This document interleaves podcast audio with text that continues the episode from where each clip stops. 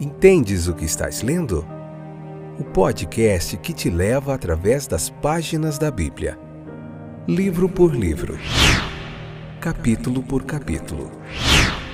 Uma exposição bíblica emocionante. Aperte os cintos e embarque comigo nesta viagem.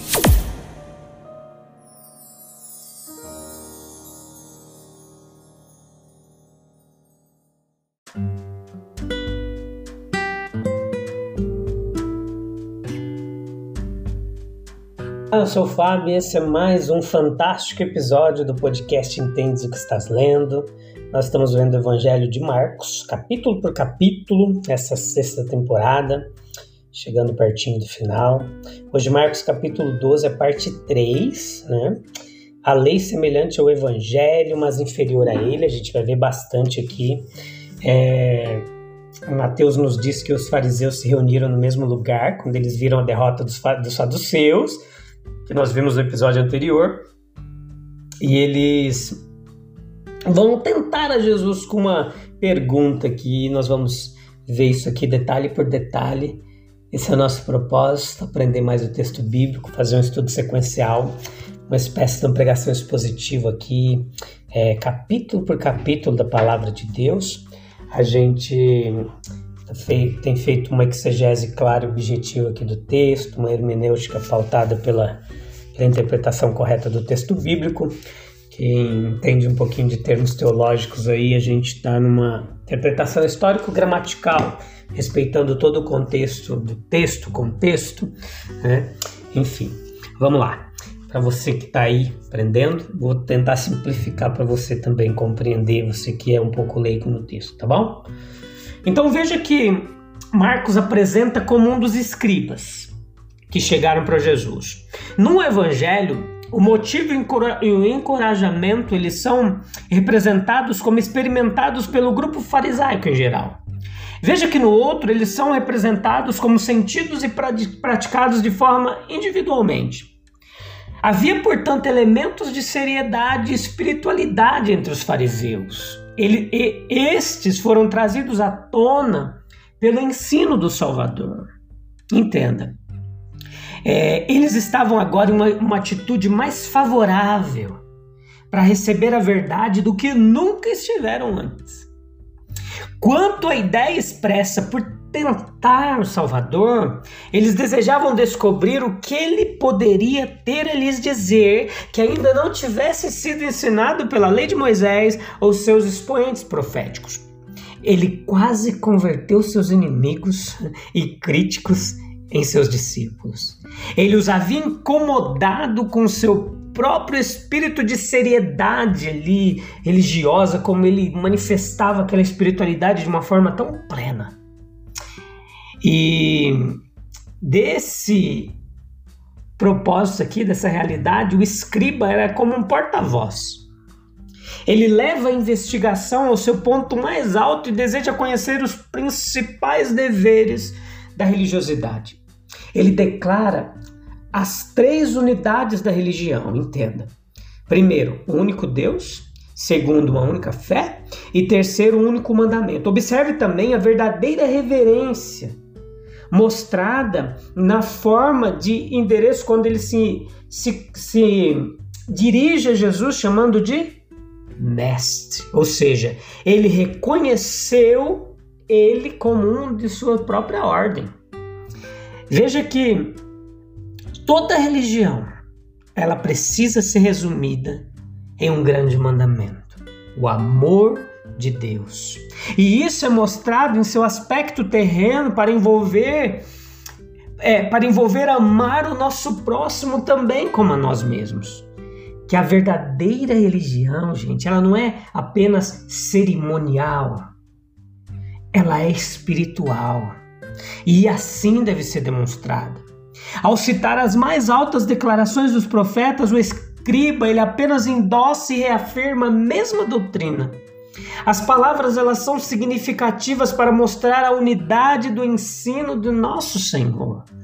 Agora, como quando ele proferiu o sermão da montanha, a justiça que cumpre a lei é a condição da entrada no reino de Deus. Mateus capítulo 5, versículo 19 e 20. Até mesmo o reconhecimento dessa justiça, como consistindo no cumprimento dos dois mandamentos, que eram extremamente amplos, levou um homem ao próprio limiar do reino. É instrutivo a gente comparar aqui os diferentes métodos de tratamento de Jesus. Em Lucas capítulo 10, versículo 25 a 37, com alguém que tinha o mesmo conhecimento teórico, mas que obviamente consciente ou inconscientemente minimizou a força dos mandamentos por suas definições estreitas. O reino dos céus é por enquanto simbolicamente representado como localizado geograficamente, como os reinos comuns desse mundo. Veja que o escriba, ele caminhando no caminho de uma investigação conscienciosa e assim fazendo uma peregrinação religiosa, quase alcançou a fronteira. Ele estava beirando a grande realidade da verdadeira religião, que é o que? Sujeição do espírito à vontade soberana de Deus. Esse estado ele só pode ser alcançado pela conversão, a identificação do pecador pela fé com a justiça do Salvador e a habitação do Espírito de Deus. É assim que a convicção científica ela torna-se moral, vontade, compromisso, espontâneo e sincero, e somos capazes de realizar o que sabemos ser verdadeiro e correto. Embora o homem pergunte em sua loucura, Jesus nunca responde de acordo com a loucura do homem. Ele sempre responde de acordo com a sua sabedoria suprema. De uma maneira tão elevada, tão abrangente, tão séria. Ele não brincava com as perplexidades dos homens. Jamais. Ele sabia que nações e tribos de homens se alimentariam de suas palavras até o fim dos tempos. E alegremente ele prestou testemunho de todas aquelas verdades contra as quais os erros humanos naquela época errante se destacavam em humilhante contraste. O ensinamento cristão, ele brota do ensinamento mosaico.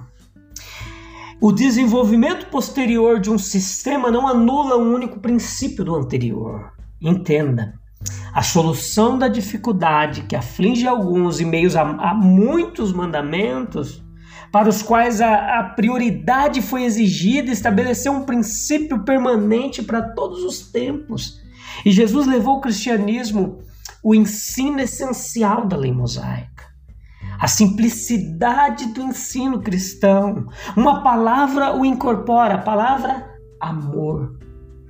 E a isso Cristo deu o maior destaque e a mais bela ilustração. Essa regra simples ela envolve a devoção da energia central de toda a vida humana.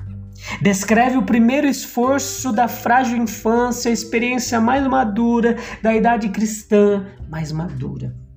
É ao mesmo tempo o ponto de partida de toda obediência pura e ativa e é o fim para o qual tende todo o crescimento espiritual. É o alfa e o ômega do espírito cristão.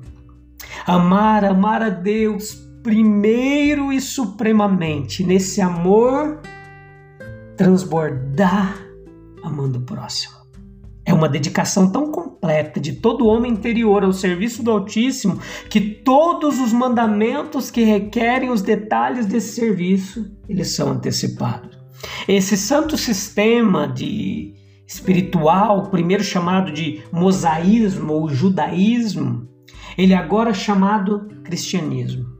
É para sempre elevado ao mais alto grau de excelência e dignidade, tornando seu comando central, quase solitário.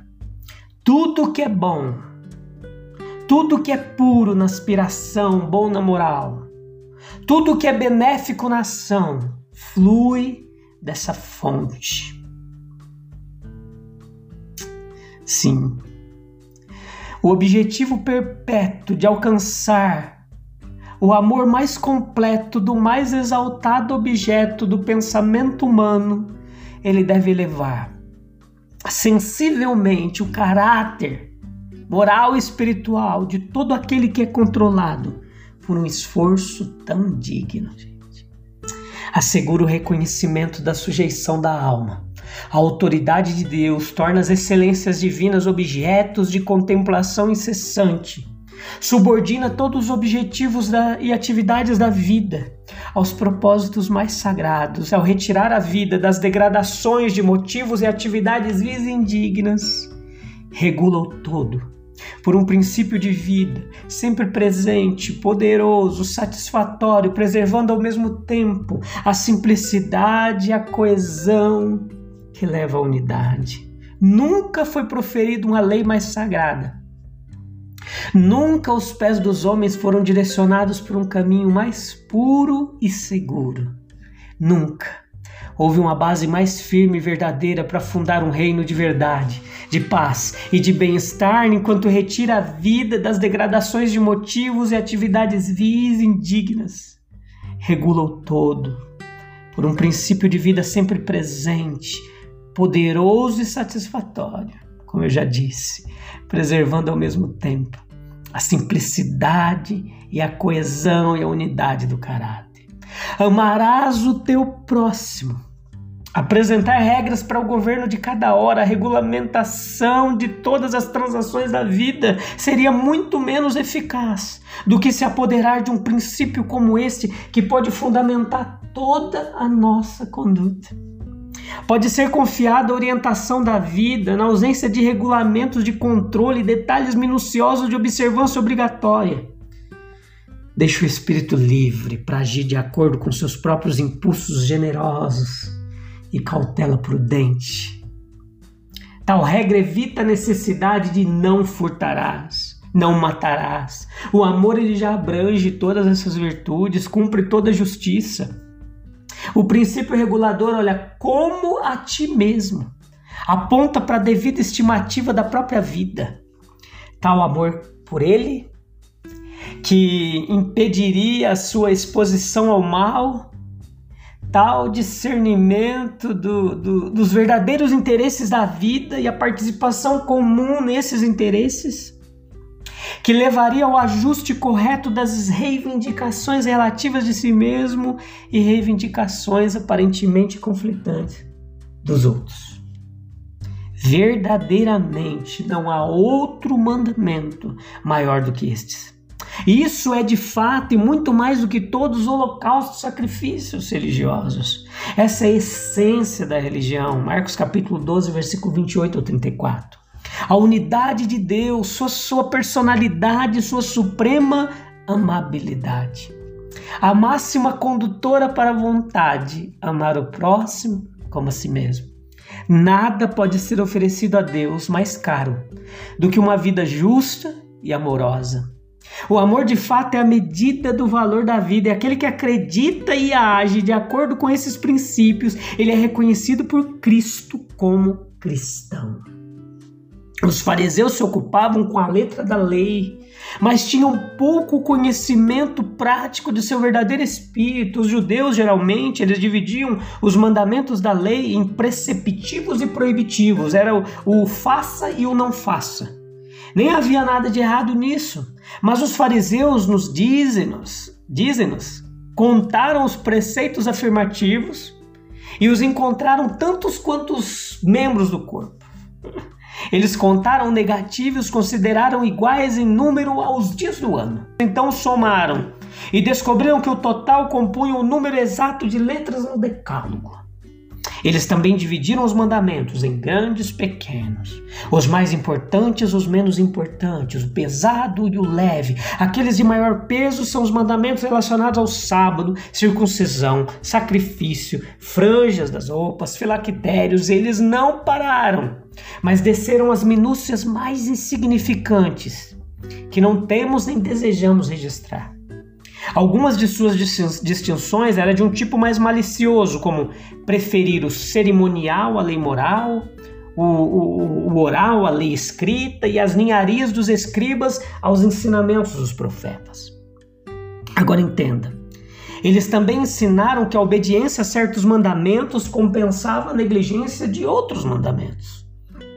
Em certa medida, como pessoas em tempos muito mais recentes. Então foi conjecturado que o nosso Senhor ao citar em resposta a passagem de Deuteronômio, capítulo 6, versículo 4 e 9, leia esse capítulo 12 para você entender o que a gente está falando. Uma das quatro escrituras geralmente inscritas nas tiras do pergaminho do tefilim ou filactérios, e chamou ele Shema, que hebraico era ouça, desde o início. Então isso aumentaria a natureza gráfica ali da resposta de Jesus mas nada poderia ser adicionado à beleza das palavras citadas. Ele cita o prefácio, ensinando a unidade de Deus em oposição ao politeísmo, adoração de vários deuses, e então proclama o amor de Deus como a fonte e o amor ao homem como semelhante e apenas o segundo. Mas de onde vem esse amor? Você sabe? Não por natureza pois por natureza nós somos odiosos uns dos outros. Somente, portanto, pelo novo nascimento. Quando participamos de uma nova natureza, pois se alguém está em Cristo, ele é uma nova criatura. As coisas velhas já passaram e todas as coisas se tornaram novas. Uma vez que amamos aquele que nos amou primeiro, Estamos na posição adequada para amar o nosso Pai no céu e nosso próximo na terra. A manifestação desse amor ao homem é fazer aos outros o que desejamos que os outros façam a nós. A chamada regra de ouro. E esse exercício da chamada e propriamente dita regra de ouro é amar o próximo como um irmão e filho do mesmo Pai Celestial. Enquanto nosso amor a esse Pai é supremo, influenciando as afeições do coração, as faculdades da mente, os poderes espirituais da alma ou vida, empregando toda a força, toda a força de todos e de cada um deles. Deus é digno de tudo isso. Digno de nossas melhores afeições, digno de nosso amor mais forte. A prática desse princípio faria dessa terra um paraíso, restaurando de todo frescor e felicidade do seu primeiro amanhecer. Faria um céu na terra. Amar a Deus acima de todas as coisas e amar o próximo como a nós mesmos. Primeiro, isso se origina de um novo nascimento em Cristo, em Deus, que é amor. A gente volta no próximo episódio para continuar aprendendo mais o texto bíblico. Tem muita riqueza aqui para a gente cavar, muito tesouro escondido no texto bíblico e a gente vai achar muita coisa preciosa para aplicar já na nossa vida, hoje e eternamente. Tá bom? Deus abençoe. A gente se vê em breve. Tchau, tchau.